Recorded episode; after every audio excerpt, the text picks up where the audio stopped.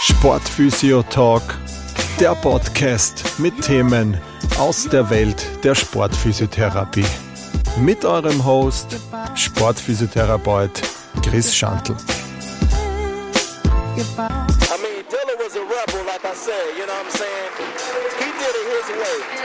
From the beginning to the ending, you know what I'm saying? Herzlich willkommen zur ersten Folge des Sportphysio Talks. Ich freue mich, dass du dabei bist. Die erste Folge immer was Besonderes, eigentlich so wie der, wie der erste Schultag. Man überlegt immer, welches Thema nimmt man da. Und für mich war dann aber relativ schnell klar, eigentlich gibt es nur einen Titel für diese erste Folge und das das Thema, was diesem Podcast zugrunde liegt, die Sportphysiotherapie. Für die heutige Folge habe ich mir Statements von einigen meiner Kollegen und Kolleginnen aus ganz Österreich geholt. Das heißt, ich bin nicht ganz alleine heute. Ich habe Ihnen vorab Fragen geschickt und habe wunderbare und ehrliche Antworten bekommen. Die möchte ich euch jetzt dann im Anschluss auch präsentieren. Ich werde zu den Fragen auch meine Statements dazu abgeben. Viel Spaß mit der ersten Folge und hier kommt die erste Frage. Was hat dich dazu bewegt oder begeistert, Sportphysiotherapeut oder Therapeutin zu werden? Ja, was hat mich dazu bewegt, Sportphysiotherapeut zu werden? Ich habe ein bisschen einen anderen Weg eingeschlagen. Ich war ursprünglich Sportwissenschaftler, habe mehrere Ausbildungen im Reha, Sporttherapie und Massagebereich gemacht und wollte dann immer mehr über die Sportverletzungen wissen. Hatte selber viele Sprunggelenks- und Muskelverletzungen und, und wollte einfach wissen, wie man schnellstmöglich wieder in den aktiven Alltag zurückkehrt. Und das war für mich eigentlich der Hauptgrund, warum ich dann mich im Sportphysiotherapiebereich immer, immer weitergebildet habe.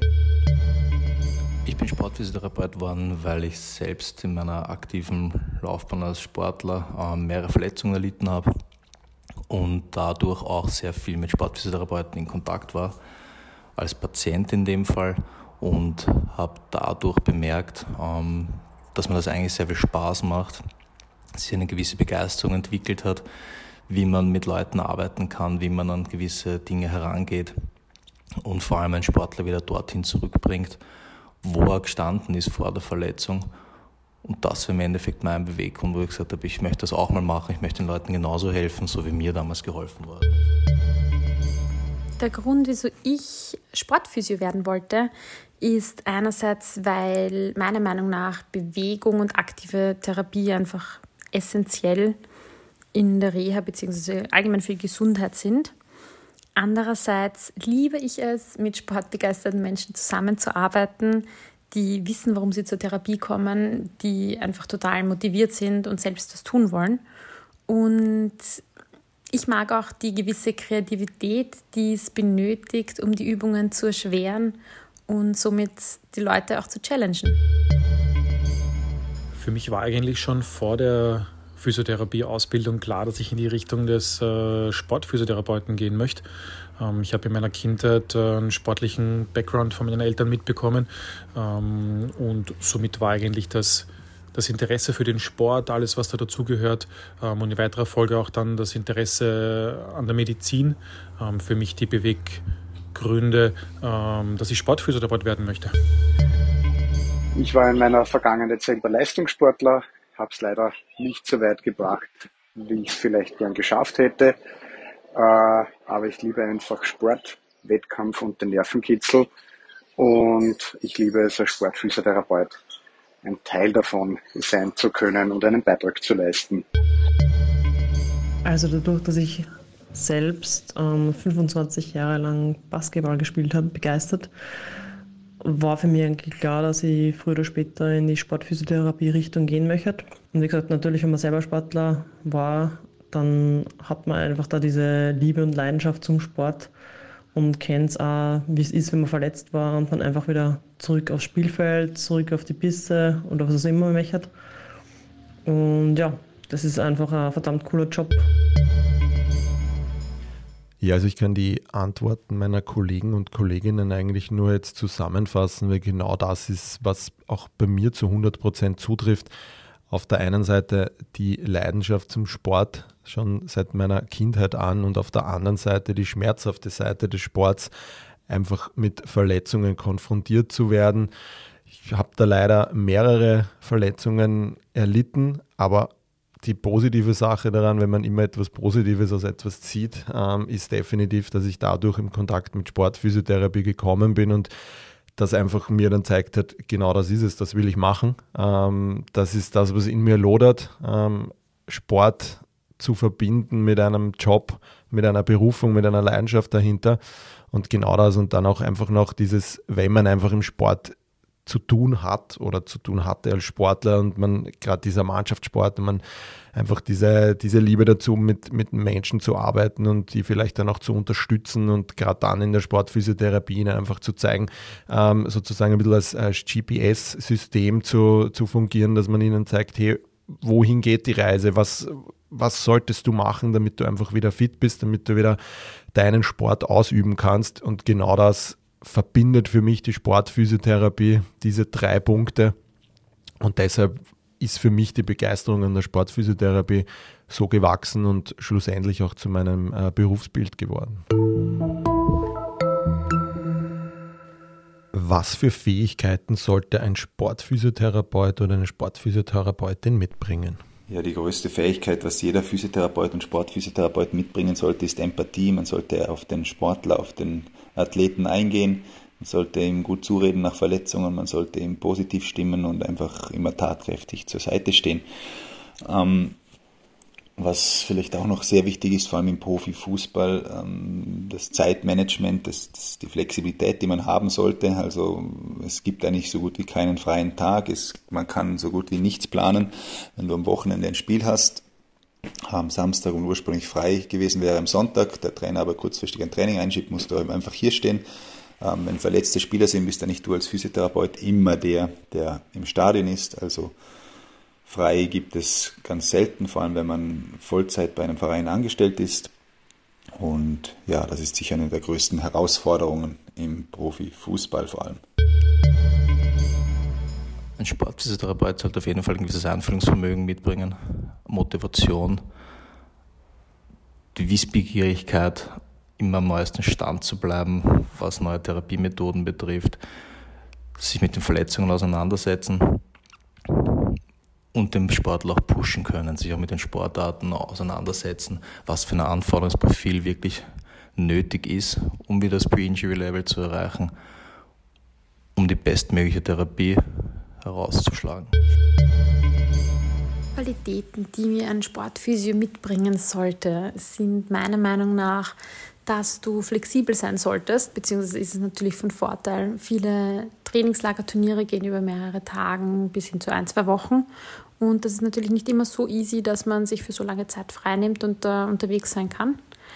Ähm, andererseits sollte man auch robust sein.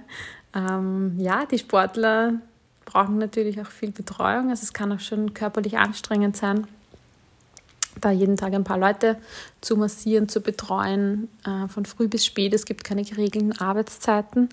Also gibt schon einiges, was man da mitmachen und standhalten muss. Ähm, und es ist natürlich auch, also wenn es jetzt um bestimmte spezielle Sportarten geht, die man betreuen will, natürlich von Vorteil, wenn man sich äh, auf die, also mit der Sportart auskennt, wenn man weiß, wie die Bewegungen während dem Sport sind, was es für Techniken gibt und dadurch eben auch welche Verletzungsmechanismen entstehen können. Ich würde die Fähigkeiten in äh, zwei Bereiche unterteilen. Ähm, der eine Bereich ist äh, die Kommunikation, dass man ähm, gewisse Fähigkeit hat, äh, Empathie zu zeigen, ähm, Mitgefühl zu zeigen, mit dem Sportler ähm, mitlebt in seiner Reha, ähm, auf einer Augenhöhe mit ihm spricht. Ich glaube, das ist heutzutage ähm, im Bereich der Education, der Kommunikation ganz, ganz wichtig. Ähm, der zweite Bereich wäre dann die aktive und passive Therapie, so wie man sich so die klassische Physiotherapie nachher vorstellt. Da ist natürlich ein bisschen eine Selbsterfahrung und eine Eigenerfahrung ähm, als Fähigkeit von Vorteil.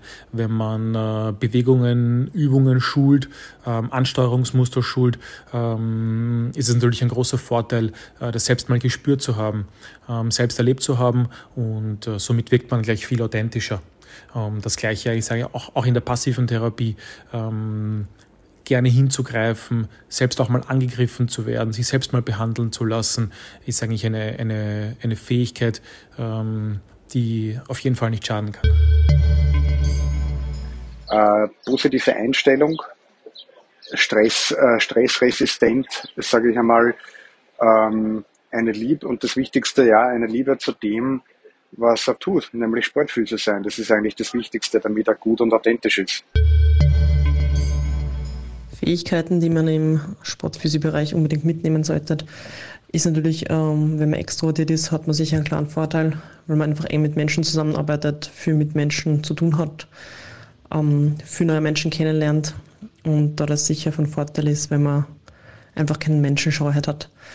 Ähm, definitiv natürlich breit gefächertes Wissen in Sachen Training, Regeneration, Rehabilitation, ähm, Traumatologie und Orthopädie ganz klar, Anatomie ist eh ähm, selbsterklärend.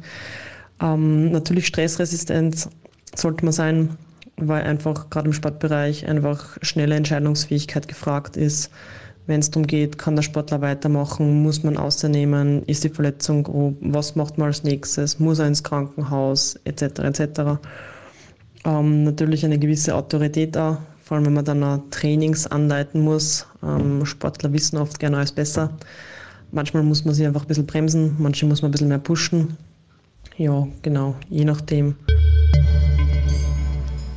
Ja, du siehst auch bei Frage 2 wieder sehr viele äh, Übereinstimmigkeiten bei den Antworten von den, von den Vorabrednern äh, und Rednerinnen. Ich kann mir da auch jetzt wieder nur, ich fand da der Brandani hat das ganz gut gesagt, dass da man die Fähigkeiten vielleicht auf, auf, auf zwei Seiten aufteilen muss. Einerseits die menschliche Seite, ähm, dass du einfach diese Empathiefähigkeit hast, ja, dass du dieses ja, dass du einfach verstehst, wie geht es dem Sportler gerade in der Situation, wenn der eben gerade äh, mitten in der Saison eine Verletzung hat oder auf eine Vorbereitung auf einen großen Wettkampf jetzt einfach eine, eine Verletzung hat und ihm das alles über den Haufen wirft sozusagen und, und äh, große Turniere, äh, in dem Fall zum Beispiel Olympische Spiele oder so, dann wirklich äh, in Gefahr sind und das einfach auch zu verstehen und, und äh, ihm da einfach auch zu zeigen, dass, dass dich das auch berührt und dass du da einfach trotzdem alles versuchst, ähm, hier auch äh, alles zu ermöglichen, dass sich es vielleicht doch noch ausgeht. Ja? Das heißt, du brauchst definitiv was die menschliche Seite betrifft, auch so ein bisschen auf der psychologischen Ebene äh, definitiv ein paar Tools, ähm, wie du mit jemandem äh, in solchen Situationen umgehst. Es geht jetzt nicht immer nur um Verletzungen, aber ich habe da zum Beispiel ein gutes Beispiel. Mir hat mal eine Sportlerin gesagt, ähm, wenn sie, wie sie einen Wettkampf verloren hat, ähm, ihr hilft es am meisten, wenn da jetzt nicht jemand herkommt und äh, ihr sagt, ja, na, da bei dem hättest das besser oder naja, schade und beim nächsten Mal, ja. Sondern dass du einfach zu ihr hinkommst und sagst, da, mach da eine Cola auf und äh, reden wir über irgendwas anderes, ja. Einfach diese Seite auch, dass, dass man jemanden dann, der gerade ziemlich am Boden ist, einfach versucht auch äh, aufzuhelfen. Und da ist definitiv wichtig auch, ist die, die nächste Sache, dass man halt sein Ego da auch ein bisschen in, in, in ja, hinten anstellt. Also ich glaube, wenn du, wenn du da ein ziemlicher Egoist bist, ja, und, und einfach nur auf deine Werte und auf deine äh, Befindlichkeiten und so weiter schaust, ja, dann bist du definitiv an der falschen Stelle. Natürlich ist der Sport äh, in gewisser Weise eine Ellbogengesellschaft, das ist schon klar, aber ich finde gerade äh, das Team hinter dem Team sollte das auf keinen Fall haben. Also da sollte wirklich diese Zusammenarbeit sein, dass du einfach dein, dein, wie gesagt, dein Ego hinten anstellst. Und das ist definitiv etwas, was dir dann einfach auch hilft. Und wenn wir da auch gleich weitergehen, natürlich auch diese ganzen, ich sage jetzt einmal, äh, Grunddinge, die in einer jeden Zusammenarbeit wirklich gut sind. Das heißt, du solltest da auf jeden Fall eine gewisse ja, Zuverlässigkeit haben, dass man sich auf dich verlassen kann, dass, dass du pünktlich bist, ja, dass du, wenn du jetzt jemand bist, der natürlich jeden Tag gerne bis um 10 sich ausschlaft und einmal gemütlich mit einem Frühstück startet und so weiter und so fort und die Nachrichten liest, dann ist die Sportphysiotherapie jetzt vielleicht nicht so der äh, die Ebene, wo du, wo du wo du äh, sozusagen dich äh, platzieren solltest, weil ja, wenn du da auf Trainingslager bist und es heißt um, um 6.30 Uhr oder um 7 Uhr Morgenaktivierung, und dann bist du als Physio natürlich auch da dabei, ja, und, und musst vielleicht schon davor eventuell ein paar, paar Kleinigkeiten behandeln und so weiter und so fort. Und wie gesagt, also da solltest du definitiv äh, auch äh, eine gute Teamfähigkeit haben ähm, damit das einfach auch funktioniert und dass dieses, dieses Zusammenspiel unter den einzelnen Berufsgruppen da einfach auch interdisziplinär wirklich auch, auch gut zusammenspielt, dass du da natürlich auch solche, solche Werte mitbringen solltest. Und natürlich auch die, die Interesse am Sport selber. Also jetzt einfach nur mit einem Sportler oder mit einem Team oder mit einer Sportlerin wohin zu fahren, damit man da ein paar Tage keine Ahnung, irgendwo in Spanien äh, sich die Sonne auf den Bauch scheinen lassen kann und, und ein bisschen was äh, behandelt und äh, regeneriert und wie auch immer, sondern ich glaube einfach, wenn du da einfach mitlebst an dem Ganzen und, und einfach, ja, wenn da ein Finale ist, dass du da einfach auch diese Begeisterung mit hast und vielleicht über diesen, über diese sportphysiotherapeutische Arbeit auch noch mehr machst, dass du da einfach auch, auch, Dinge machst, die ja vielleicht jetzt nicht in den sportphysiotherapeutischen Aufgabenbereich fallen, aber dass du da einfach trotzdem dieses Interesse zeigst und einfach mitlebst und, und mitfieberst und glaube einfach, dass da wichtig auch ist, dass du, dass du Emotionen zeigst, auch die auf jeden Fall im Sport ja da sein dürfen und das ist, glaube ich, schon wichtig, dass du da einfach auch sagst, okay, ich bin nicht nur dabei für, für drei, vier Stunden nach dem Sport oder als Vorbereitung davor, sondern dass du das halt einfach auch, auch wirklich lebst, das Ganze.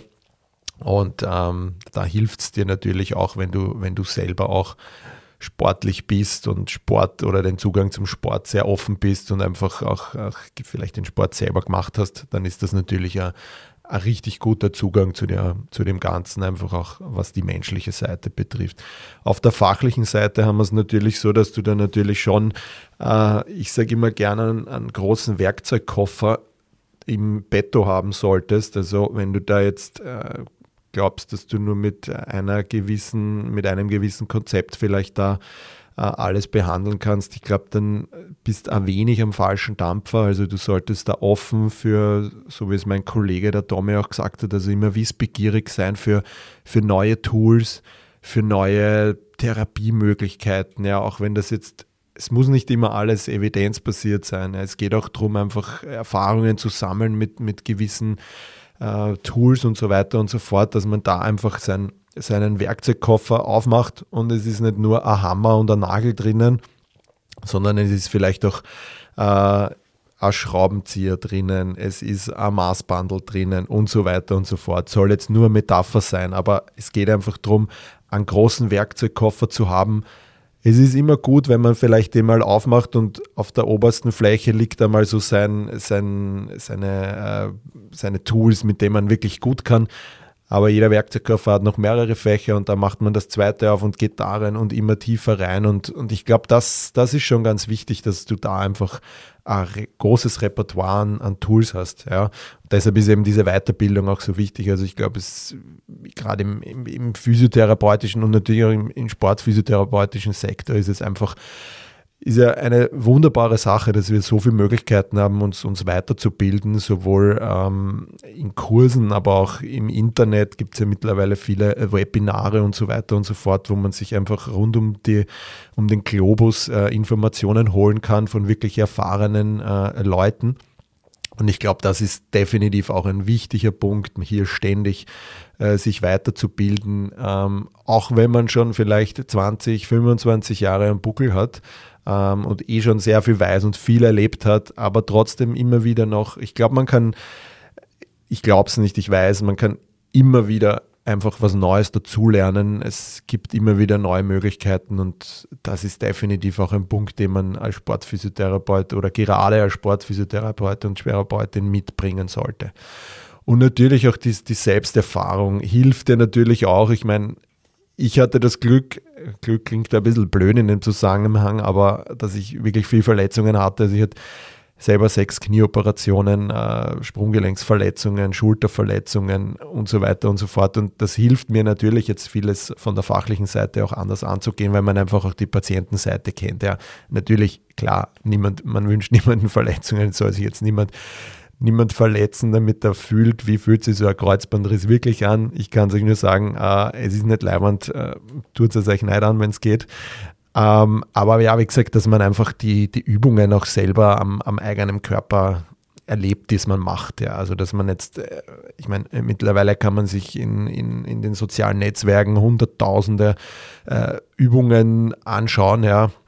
Aber es ist das eine, ob man das dann einfach auch anleitet oder auch wirklich selbst äh, an einem äh, ausprobiert und erst dann wirklich sagt, okay, ja, das, das ist gut, das, das übernehme ich auch in meine, in meine Arbeitsweise. Also wirklich diese, diese Selbsterfahrungen äh, zu haben, wie ist es, wenn man auf der Liga liegt, wie fühlt sich das an, wenn man, wenn man eingeschränkt ist im Gelenk, was, was gibt es da, wie fühlen sich so gewisse Soft-Tissue-Techniken an und so weiter und so fort. Und aber eben auch, äh, dass man ja ich glaube schon wichtig, eine wichtige Fähigkeit ist, dass man die Liebe zum Sport hat, die Liebe zur Bewegung ähm, und dass man jetzt nicht äh, ja, vorlebt, äh, einen, einen Bierbauch tragenden, äh, rauchenden und äh, ja, dahin kröllenden äh, typischen äh, Fußballfan vielleicht hat. Ja. Also so sollte, glaube ich, jetzt der typische Sportphysiotherapeut vielleicht nicht ausschauen es soll jeder machen, was er will, aber ich glaube, in gewisser Weise, um ein wenig authentisch zu wirken, macht es auch Sinn, hier auch äh, auf der Ebene auf jeden Fall äh, gewisse Fähigkeiten mitzubringen.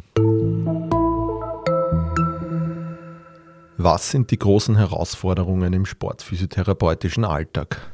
Ja, eine der größten Herausforderungen für mich im sportphysiotherapeutischen Alltag, vor allem im Profifußball, in dem ich jetzt doch elf Jahre tätig war, ist der Zeitdruck, also Spieler, die sich vermeintlich ähm, mit kleineren Verletzungen herumschlagen, haben eigentlich gar nicht die Zeit, diese groß auskurieren zu lassen, sondern die müssen einfach funktionieren. Ähm, wenn die am Montag ähm, verletzt sind, sollten die aber am Donnerstag wieder funktionieren oder am Wochenende und das ist natürlich nicht immer möglich, aber der Druck kommt auch von oben. der Trainer, der Sportdirektor, die wollen natürlich die besten Spieler am Feld haben und das ist mit einer der größten Herausforderungen. Es funktioniert natürlich nicht immer, aber man muss als Sportphysiotherapeut, vor allem im Profisport, immer ähm, alles dafür geben, dass der Sportler eben am Tag X wieder leistungsfähig ist. Die größte Herausforderung im sportphysiotherapeutischen Alltag stellt für mich dar, dass ein gewisses Anforderungsprofil und ein Leistungsdruck besteht, wenn Sportler auf einem gewissen Niveau vor allem aktiv sind dass die Individualität einfach da sein muss, das Know-how, um das Bestmögliche für den Sportler herauszuholen, um das Pre-Injury-Level wieder zu erreichen. Und ein gewisser Zeitdruck auch da ist, wenn Vereine oftmals im Nacken sitzen, die dem Sportler den Druck machen und der natürlich auf den Therapeuten überträgt, wobei man da natürlich auch noch so kompetent professionell sein muss, dass man einfach trotzdem sich an gewisse Richtlinien halten muss, auch wenn der Druck von außen größer sein sollte bei den Sportlern oder der innere Drang der Sportler an sich, so schnell wie möglich natürlich wieder zurück auf den Platz oder aufs Spielfeld kommen zu können. Und das sind meiner Meinung nach die größten Herausforderungen. Die Herausforderungen im Alltag eines Sportphysios würde ich aus meiner Sicht mal sagen, dass du den ganzen Tag alert sein musst, immer leistungsfähig. Du sitzt teilweise von früh bis spät ähm, beim Training, können zwischen zwei und acht Stunden, je nachdem wie viele Trainingszeiten am Tag sind, sein. Dann hast du zwischendurch zwischen fünf und zehn Sportler zu betreuen. Natürlich nicht jeden Tag, aber es kann schon mal vorkommen, dass du dann die Mittagspause durcharbeitest oder am Abend bis 10, 11 Uhr und erst spät ins Bett kommst, nächsten Tag wieder früh aufstehst. Ähm, ja, das gehört natürlich alles dazu. Und andererseits gibt es auch Trainingslager-Turniere, eher Trainingslager, wo kein Arzt anwesend ist, wo kein anderer Physio anwesend ist, dann bist du für viele andere Nationen auch zuständig und darfst oder sollst beurteilen, wenn sich ein Sportler verletzt, ob das jetzt was Gravierendes ist, ob das abgeklärt gehört oder ob man das einfach mit einem Tape oder ein bisschen Lockern wieder in den Griff bekommt. Ähm, ja, oft nicht ganz so easy. Ich glaube, eine der großen Herausforderungen ist es, seine eigenen optimalen Vorstellungen einer Rehabilitation ähm, auf den Patienten runterzubrechen. Ähm, wenn man davon ausgeht, ähm, dass Dinge wie ein guter Schlaf, eine gute Ernährung, eine gute Work-Life-Balance, ein gutes Mindset, ähm, ein regelmäßiges Training notwendig ist, ähm, um zu regenerieren, um, um erfolgreich zu rehabilitieren. Ähm, dein Patient aber zum Beispiel ähm, Hobbyfußballer ist, der sich sein Kreuzband gerissen hat, einen 40-Stunden-Job äh, hat, eine Familie mit zwei Kindern hat, ähm, ja, dann ist es die Frage, wie man da am besten kommuniziert und am besten herangeht, so dass man äh, selbst zufrieden ist und es gut vertreten kann und ähm, auch der Patient dementsprechend happy ist und seinen Therapieerfolg sieht. Ich glaube, das ist ähm, eines der größten Herausforderungen, da ähm, mit dem Patienten gemeinsam, mit dem Arzt gemeinsam im Team ähm, eine erfolgreiche Reha zu gestalten. Ich glaube, die Herausforderungen sind auf mehreren Ebenen. Äh, auf fachlicher Ebene natürlich, man muss unglaublich äh, vielseitig sein, flexibel, äh, sehr gut improvisieren können, weil einfach die Gegebenheiten vor Ort selten so sind, wie sie in einer optimalen Umgebung sind. Äh, auf persönlicher Ebene, dass man auch in einem Team arbeitet und sich selber nicht immer allzu ernst oder allzu wichtig nehmen darf, weil einfach äh, gerade in der Sportphysiotherapie wirklich alle Rädchen ineinander greifen müssen, damit es zu einem optimalen Outcome für den Athleten oder die Athletin kommt. Ist sicher zum ersten, dass man da oft ähm, sozusagen die Arschkarten erwischt hat, dass man ähm, als einer der ersten mal wach ist, ähm, als einer der letzten oft schlafen geht, weil vor allem wenn man im Teamsport tätig ist, die ja, wenn zum Beispiel oft nach der Training bis um 10 Uhr ist, ähm, dann wird nur Abend gegessen und dann wird halt nur behandelt. Und da ist sicher eine Herausforderung, dass man belastbar ist, dass man da ähm, ja, viel Herzblut reinsteckt und einfach mit Leidenschaft dahinter ist, weil es ist einfach kein normaler 8-Stunden-Job, sondern das ist quasi 24-7. Also man ist da für die Sportler einfach ähm, zuständig und schaut, dass die das Bestmögliche aus sich rausholen können. Eine weitere ist sicher, dass wenn man jetzt bei Teams die ganze Saison durch dabei ist, dass man immer diese Position zwischen Sportler und Trainer und Management hat. Das heißt, wenn Verletzungen da sind, dass man einfach hinterm Sportler steht. Ähm, man möchte das Beste für den Sportler. Das heißt, den pusht man natürlich auch dementsprechend oder muss ein bisschen zurückhalten. Ähm, man muss teilweise einfach dem Trainer oder dem Management einfach auch widersprechen, weil man einfach, wie gesagt, natürlich den Sportler auch unter Anführungszeichen schützen muss, weil einfach, einfach Druck kommt, so ja, der muss da und da ready sein, ja, kann der da und da schon zurück sein, da haben wir das Event, da haben wir den Wettkampf, da haben wir das Spiel. Und man als Sportphysiotherapeut einfach schauen muss, dass da natürlich wundheilungstechnisch alles optimal abläuft. Und wie gesagt, manchmal ist es einfach nicht leicht, in so Drucksituationen zu widersprechen ähm, und sagen, na, der ist einfach noch nicht ready. Genau, also die Herausforderungen, wie ihr seht, die sind äh, wirklich auf, auf mehreren äh, Ebenen anzusehen, so wie der äh, Bruder Stefan das auch super erklärt hat eigentlich. Ähm, ich möchte das eigentlich auch noch so ein bisschen, bisschen aufgliedern, das Ganze. Und zwar, ich finde, es gibt jetzt immer die Herausforderungen, die du direkt im Sport hast. Also wenn du wirklich mit einem Verein, mit einem Einzelsportler oder Sportlerin wirklich unterwegs bist oder angestellt bist bei diesem Verein. Ähm, und auf der anderen Seite gibt es natürlich die Praxis, wenn du halt dich wirklich jetzt, äh, so wie es bei mir jetzt der Fall ist, oder ähm, dass du, oder bei vielen anderen auch, die sich dann halt wirklich auf diese sportphysiotherapeutische Arbeitsweise nach Verletzungen äh, in der Selbstständigkeit, in der Praxis oder in einem Institut, wie auch immer, äh, spezialisiert haben, dann sind, hast du da natürlich auch wieder ganz andere Herausforderungen. Ja. Auf das möchte ich jetzt ein bisschen näher eingehen, dass du da so ein bisschen einen Einblick auch bekommst. Im Endeffekt ist es eh wieder so eine kleine Zusammenfassung von dem, was die Kollegen und Kolleginnen im Vorfeld gesagt haben. Und das möchte ich jetzt da so ein bisschen äh, noch genauer wiedergeben. Also auf jeden Fall im Sport hast du halt oft eh wie viele schon gesagt haben, so diesen Zeitdruck. Ja. Das ist jetzt sowohl bei Verletzungen, als auch wenn es darum geht, zum Beispiel eine Diagnostik zu stellen. Also du musst dir jetzt einfach vorstellen, der Spieler oder die Spielerin wärmt auf und, und spürt dann ein leichtes Ziehen im, im Muskel, wo auch immer. Und dann kommt sie natürlich zu dir und sagt, du, ähm, ich, ich spüre da was, ja und in 20 Minuten ist Matchbeginn. Ja, und dann musst du natürlich reagieren können. Da kannst du jetzt nicht so wie, wie in der Praxis einmal so den Ersttermin machen und, und eine, eine gute Anamnese machen und, und all deine, deine Fragen ablisten, äh, abhackeln und äh, deine, deine Untersuchungen machen. Da musst du im Sport natürlich in, in fünf Minuten äh, all das zusammenfassen und schauen, dass du da jetzt äh, schnell einen Behandlungsansatz findest, um die Sportlerin oder den Sportler einfach bis zum Matchbeginn in 20 Minuten wieder fit zu machen. Und das ist natürlich, äh, wenn du da einfach nicht genügend äh, Tools hast, ist das natürlich ähm, schwieriger, vielleicht da gleich einen Behandlungsansatz zu sehen oder wenn du noch nicht so viel Erfahrung hast, ist das natürlich schwierig. Deshalb ist da einfach immer wieder wichtig, eben Weiterbildungen zu machen und so weiter und so fort, dass man da einfach äh, ein schnelles Tool hat. Also es ist definitiv diese Sache, dass du da halt einfach diesen Stress, diesen Zeitdruck hast.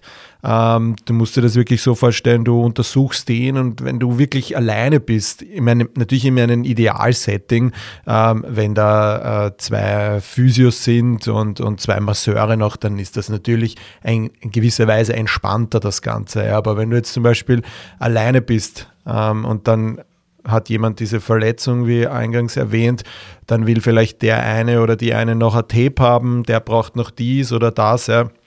Und das alles, man muss in 15 Minuten einfach äh, für alles äh, Lösungen parat haben sozusagen. Und da ist es, glaube ich, schon wichtig, äh, diese Herausforderung auch von vornherein zu wissen, was das bedeutet, einfach diese, diese Stresssituation. Das hast du in der Praxis jetzt natürlich nicht. Äh, da kannst du dir deine Zeit nehmen, da hast du deine Termine, da kannst du sagen, okay, Ersttermin, ich nehme vielleicht auch einmal 90 Minuten Zeit, um den wirklich richtig gut zu befunden und alle meine Tests zu machen da ist jetzt nicht so dieser Leistungsdruck, äh, dieser Zeitdruck da, den, dass du da jetzt schnell was, was äh, finden musst. Ja. Genauso ist es natürlich auch so, ich meine, selbst die Amateursportler oder oder wenn du jetzt nicht in einem Verein tätig bist und es kommen zu dir Vereinssportler in die Praxis, ja, dann wollen die natürlich auch so schnell wie möglich wieder fit werden. So wie es der Grabner Flo erwähnt hat, ist es natürlich auch so, dass im, im Fußball da natürlich einfach dieser Stress da ist, ja, und das sind einfach Management und, und Trainer und, und der Spieler selber, weil sein Vertrag vielleicht ausläuft und er will da einfach noch performen, dass du da einfach äh, einen gewissen Zeitdruck auch in der Reha hast und vielleicht ein bisschen äh, ja nicht alles so durchziehen kannst, wie du das gerne hättest, äh, weil da einfach dieser Druck und dieser Stress da ist. Und das muss da auf jeden Fall wichtig, äh, klar sein, wenn du, wenn du in diesem Bereich in einem Verein auch auf jeden Fall arbeiten möchtest. Also ich sage jetzt mal in einem professionellen Setting, wo es auch wirklich um um, um, um Geld geht in höheren Summen, wo einfach jeder auch spielen will und, und, und gewinnen will. Ja. Also das, was das betrifft, ist das ein ganz wichtiger Punkt. Ja. Und das führt mich auch gleich zum nächsten Punkt. Ich habe es gerade angesprochen, Top-Verein, aber es gibt ja auch Amateurvereine. Ähm, bei dem einen hast du viel, bei den anderen hast du wenig äh, zur Verfügung. Ähm, an die Gegebenheiten, die du dich anpassen musst beim Topverein, hast du natürlich einen eigenen Bereich, einen eigenen Schrank, wo all deine Sachen drinnen sind. In einem Amateurverein hast, bist, stehst vielleicht mitten in der Kabine und hast nur einen Koffer, einen kleinen, wo, dein, wo deine ganzen Sachen drinnen sind. Und wie gesagt, da gibt es halt einfach Riesenunterschiede und da ist natürlich, das ist dann natürlich auch eine Herausforderung, wo du einfach mit, mit wenig ja, Möglichkeiten trotzdem aber viel erreichen willst. Und das werden die Sportler oder Sportlerinnen dann halt auch merken. Und das ist natürlich auch ein so, ein so ein großer Unterschied. Und das in der Praxis hast du das dann natürlich wieder nicht, weil da hast du einfach dein, dein Setting, da weißt du, da hast du deine Räumlichkeiten, da sind deine, da weißt du, wo deine Materialien sind und so weiter und so fort. Und es ist einfach dann ganz anders vom, von, der, von der Aufteilung her. Und deshalb musst du da auch von der Herausforderung das einfach auch schaffen, all deine, deine Therapie, sowohl in diesem Setting, wo du alles zur Verfügung hast beim Topverein, aber auch auf die andere Seite, wo du wenig zur Verfügung hast, trotzdem gleich zu performen weil die unterm Strich ist es dir wichtig, dass der Sportler oder die Sportlerin halt einfach dann fit ist. Und das ist definitiv so ein äh, weiterer Punkt, was das betrifft. da sind wir gleich auch sozusagen bei der Reha-Planung.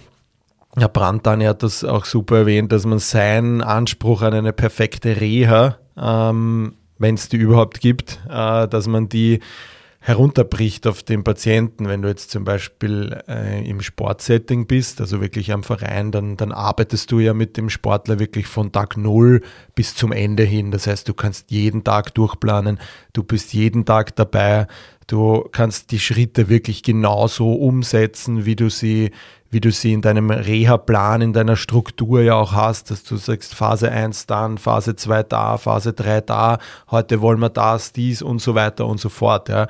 Das ist vielleicht auch der Grund, warum Sportler vielleicht auch in gewisser Weise ähm, früher oft wieder belastbarer sind, weil du einfach dann das Setting einfach viel besser streuen kannst, viel besser aufsetzen kannst, ja, weil du einfach wirklich jeden Schritt überwachen kannst und natürlich geht dann da einfach auch in gewisser Weise mehr weiter oder schneller was weiter, ja. Wo du auf der anderen Seite in der Praxis natürlich, ein bestes Beispiel, wenn du jetzt einen, einen wirklich engagierten Amateur, sagen wir jetzt bleiben wir bei dem Beispiel Fußball, Amateurfußballer hast, ja, der einfach schnell wieder jetzt trotzdem zurück will nach einem Kreuzbandriss, aber nebenbei halt einen 40-Stunden-Job hat, vielleicht auch schon Familie und da kannst du dann einfach das nicht so umsetzen, wie du willst. Natürlich, wenn du da deine Vorgaben hast und wir müssen dies jetzt so tun, ja, dann wirst du wahrscheinlich mit deinem Plan in gewisser Weise scheitern und wirst den nicht so durchzogen, beziehungsweise wird der oder die nicht die Kriterien erfüllen können, die du dir da gesteckt hast für den Plan. Das schaut im Sportsetting halt dann ganz anders aus. Ja. Und das ist definitiv, weil er der Amateursportler, selbst wenn er engagiert ist und nach einem Kreuzbandriss vielleicht zwei oder dreimal in der Woche zu dir kommt sogar, ja, dann hast du trotzdem noch immer die restlichen vier Tage in der Woche, wo er auf sich alleine gestellt ist, wo man das nicht überwachen kann. Da ist natürlich wichtig, dass du diese Herausforderung eben meisterst und eben ihm auch eine, auf das auch eingehst und, und ihm auch eine Möglichkeit gibst, seinen Alltag in diese Reha auch gut zu integrieren oder die Reha in seinen Alltag zu integrieren, so muss es heißen. Und äh, das ist halt so die, die Herausforderung, dass du das dann eben schaffst, dass dann unterm Strich trotzdem all diese Kriterien, die dir für einen Wiedereinstieg in den Sport wichtig sind, auch erfüllt werden. Und das sind jetzt, wie gesagt, einmal so die, die groben Punkte, was so die Herausforderungen gibt. Natürlich im Setting tut sich dann noch viel mehr, aber das sind jetzt so die, die wichtigsten, um das, das, was dir jetzt, glaube ich, einmal, wenn du dich für sowas entscheidest, für diesen Weg, dass dir das einfach auch klar sein muss, dass es da Unterschiede zwischen Verein und Praxis gibt. Ähm, und ja, also das, das sind definitiv für, für mich so die Herausforderungen. Welche Tipps hast du für jemanden, der Sportphysiotherapeut oder Sportphysiotherapeutin werden möchte? Ja, ein Tipp, wenn man Sportphysiotherapeut werden möchte, ist, dass, dass man auf jeden Fall immer die Neugier für Weiterbildung hat. Also man lernt in dem Business eigentlich so gut wie nie aus, ähm, sei es in der Physiotherapie oder Sportphysiotherapie. Und für mich war ganz wichtig, dass ich schon in jungen Jahren immer mir nie zu schade war, dass ich nebenbei irgendwelche Vereine mitbetreut habe, dort diverse Verletzungsmuster schon gesehen habe und die, die ersten Erfahrungen gesammelt habe, sei es beim Taping, sei es bei Massagetätigkeiten. Da sollte man sich eigentlich für nichts zu schade sein am Anfang, dass man irgendwie so viele ähm, Sportler und Athleten ähm, am Tisch hat und somit ja, Erfahrungen sammelt. Tipp für alle, die Sportphysiotherapeut werden wollen, würde ich empfehlen, die Ausbildung mal fertig machen, eine guten sportphysiotherapeutische Fortbildung absolvieren, selbst aktiv sein und ein bisschen breiteres Spektrum betrachten, nicht nur den eigenen Sport, den man gern macht oder den man selber ausgeführt hat, sondern einfach auch Interesse für andere Sportarten entwickeln, um einfach eine größere Bandbreite abdecken zu können und motiviert bleiben. Meine Tipps an zukünftige Sportphysios Seid ehrgeizig, fragt nach, seid dahinter, zeigt Interesse bei Sportveranstaltungen, nachfragen bei den Veranstaltern, an Vereine schreiben, nach Kooperationen fragen, einzelnen Personen schreiben. Seid einfach dahinter, teilweise auch ein bisschen nerven und Druck machen. Und ja, man kriegt natürlich teilweise auch einige Absagen, damit muss man schon rechnen, aber es wird dann sicher die eine oder andere Zusage auch dabei sein. Und ja, anfangs arbeitet man vielleicht teilweise für ein bisschen weniger Geld, als man sonst im Praxisalltag verdienen würde. Aber es sind einfach Erfahrungen, unglaubliche Erfahrungen, die man sammelt. Und es wird sich rentieren. Also bleibt es dahinter. Der Grundstock liegt sicher darin, ähm, eine gute Ausbildung zu machen.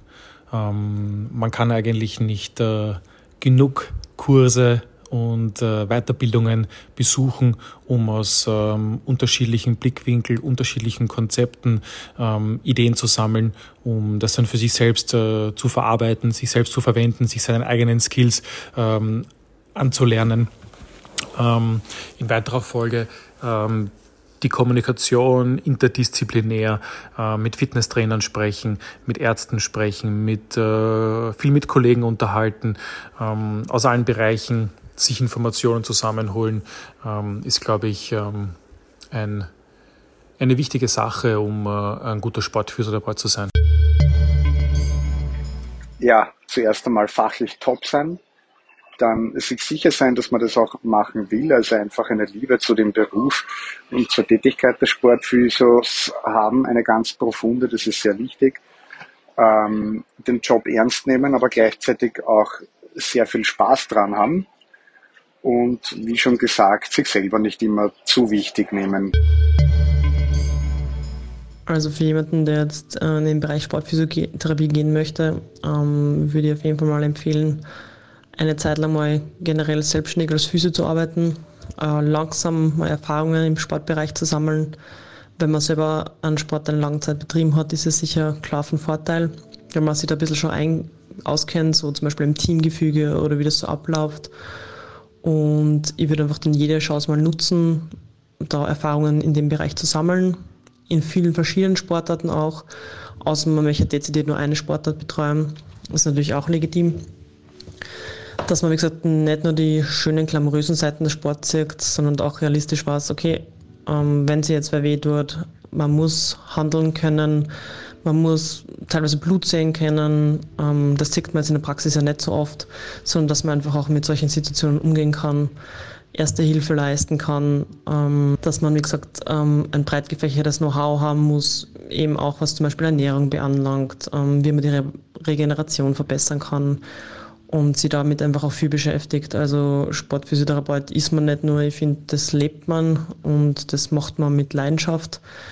Und man muss ehrlicherweise sagen, dass es meistens unterbezahlt ist. Also das heißt jetzt nicht, dass man sie unter seinem eigenen Wert verkaufen sollte, aber macht man aus Leidenschaft und ähm, wenn man sich das ausrechnen wird mal, wie viel man in der Praxis verdient und wie viel man dann umgerechnet bei einer Sportbetreuung verdient. Ähm, das sind Sachen, das macht man nicht wegen am Geld, sondern deswegen, weil man es gern macht, weil man es mit Leidenschaft macht und weil es einfach unheimlich viel Spaß macht, ähm, im Sportbereich zu arbeiten.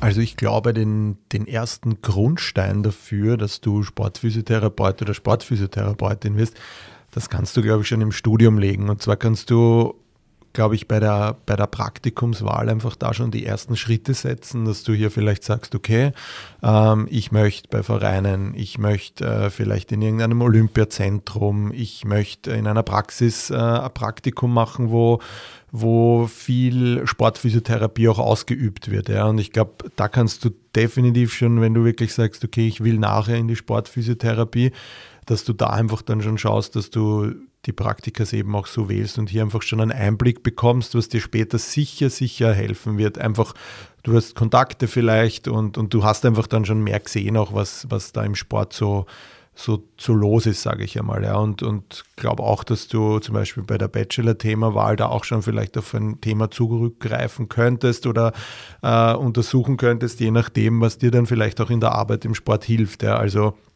ich glaube, auch da kann man, kann man definitiv schon, schon die ein oder andere Weiche stellen, um später dann auch in die Sportphysiotherapie zu gehen. Wichtig ist danach, nach dem Abschluss des Studiums, dass du natürlich dann äh, relativ zeitnah auch gleich einen, einen Abschluss in der Sportphysiotherapie machst. Wenn, wenn du jetzt eine Empfehlung von mir hören willst, ich finde, die ganzen Sportphysiotherapie-Ausbildungen sind alle sehr gut und jeder hat seine Bereiche, wo er vielleicht ein bisschen mehr drauf eingeht oder und dort mehr. Also wie gesagt, auf jeden Fall so einen, Sportphysiotherapie-Abschluss einmal machen. Persönlich würde ich eher sagen, vielleicht nicht gleich den Master. Nichts gegen den Master, ist ein super Studiengang, aber in diesen äh, privaten Instituten bekommst du vielleicht am Anfang mehr diese praxisnahe Arbeit vermittelt und, und jetzt nicht gleich wieder, dass du direkt von der Bachelorarbeit in die Masterarbeit gehst, sondern dass du hier einfach auch ein bisschen Praxiserfahrung sammeln kannst. Also das wäre jetzt nur von dem her der Tipp für mich. Ansonsten finde ich es noch einmal zurückzuhalten, ist schon wichtig, eben diesen Abschluss zu machen. Ich möchte euch da nur ein Beispiel nennen. Ich habe mal ein Gespräch mit jemandem gehabt, auch Physiotherapeut, der mir dann äh, halt erklärt er, dass äh, eine Sportphysio-Ausbildung für ihn nicht wichtig ist, weil er war selber Sportler und er kennt die Übungen eh alle und äh, somit äh, bezeichnet er sich auch als Sportphysiotherapeut. Ähm, ich, ja, ich finde das jetzt ein bisschen ja, weit hergeholt, sich das äh, da gleich so zu sagen, weil, wie gesagt, nur weil ich äh, vielleicht gerne gut esse, heißt das auch nicht, dass ich gleich ein, ein Haubenkoch bin. Ja? Also das ist immer, man muss das immer ein bisschen abwägen. Also ich glaube, eine fundierte äh, Ausbildung in der Sportphysiotherapie egal wo auch immer, äh, ist definitiv einmal die, die Grundbasis, die du auf jeden Fall haben solltest.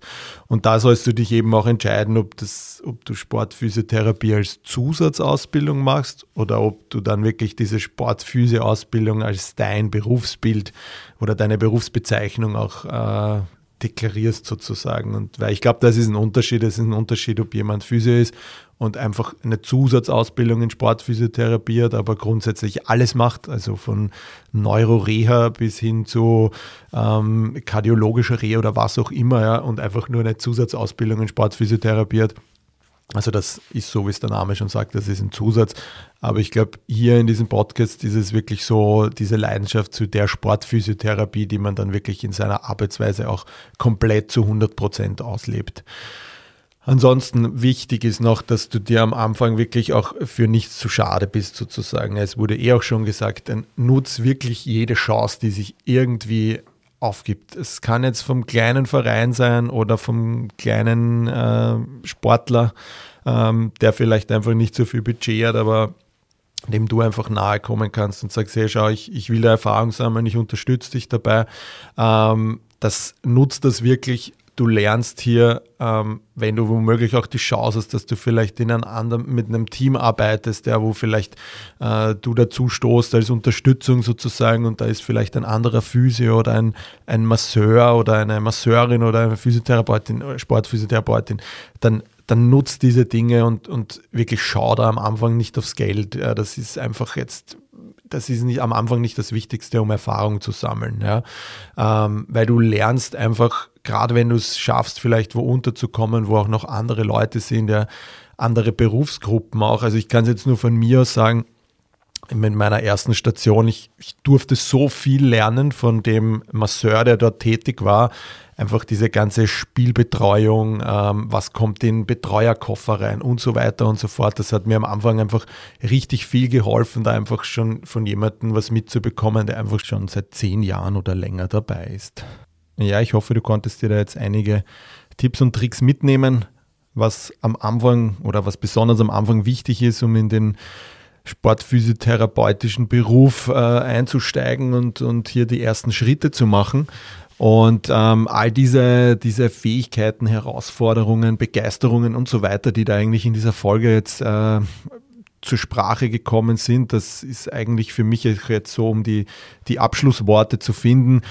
Also sei wirklich äh, von Anfang an ein Schwamm und saug alles auf, was irgendwie möglich ist und nutz jede Chance, die sich ergibt. Ähm, sei immer wissbegierig, versuch dich weiterzubilden. Und als allerletzt, habe einfach wirklich diese Leidenschaft für diese Sportphysiotherapie und dann wirst du einfach einen richtig coolen Job haben und einfach richtig viel Spaß und ganz viel erleben.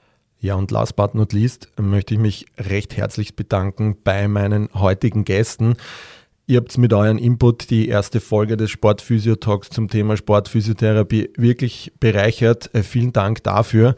Ich werde euch in den Shownotes auch markieren, damit die Zuhörer und Zuhörerinnen auch noch nähere Infos zu euch einholen können.